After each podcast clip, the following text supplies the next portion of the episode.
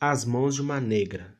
1. Um, apresentação do aluno Gabriel dos Santos, 23 anos, cidade de Bela Vista de Minas, Polo de Apoio João Monlevade, Minas Gerais, curso Licenciatura em Letras, RU 3035 481.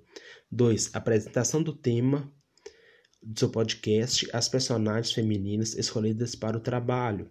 Este trabalho será abordado sobre Maria da Glória Alves, 85 anos, quitandeira e benzedeira. 3. Abordagem da importância do papel das mulheres na história e no cotidiano. A mulher sempre foi alvo de discriminações e muitas vezes foram submissas, submissas aos homens e parceiros, devido a uma sociedade que constantemente se revelou ser machista. A figura da mulher, de elemento respeitável, passou a ser algo extremamente relevante na sociedade atual, onde ela exerce um papel de protagonista, embora ainda sofra com as heranças históricas do sistema social patriarcalista. 4. As personagens escolhidas e sua trajetória. Maria da Glória Alves, 90 anos, negra, benzedeira e quitandeira, conhecida como Dona Neném, filha de Carmen Alves de Jesus, nascida na cidade de Bela Vista de Minas no ano de 1930, possuindo apenas o ensino médio, era responsável pelas quitandas da festa de Nossa Senhora do Rosário, realizada no município. Segundo ela, desde que era criança, acompanhava sua mãe nos trabalhos de culinárias e aos poucos foi pegando gosto e habilidade com a cozinha. As quitandas eram feitas na varanda da residência da quitandeira, usando como local de apoio uma mesa de madeira. Além de quitandeira, Dona Neném exerceu uma grande influência na cidade. Segundo ela, foi uma benzedeira muito procurada pela população por causa de seus trabalhos de reza. Atendendo mais de 20 pessoas por semana, a maioria delas crianças, com problemas de saúde como micoses, cólicas abdominais e até susto e medo de assombração e maus olhados.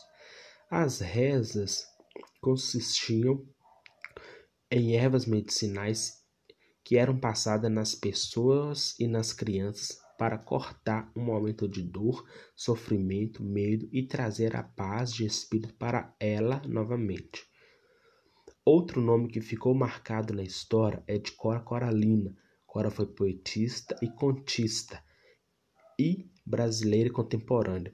Essa senhora de Goiás velho usou palavras simples em suas poesias. 5. Lugares de memória para estas mulheres na cidade ou região.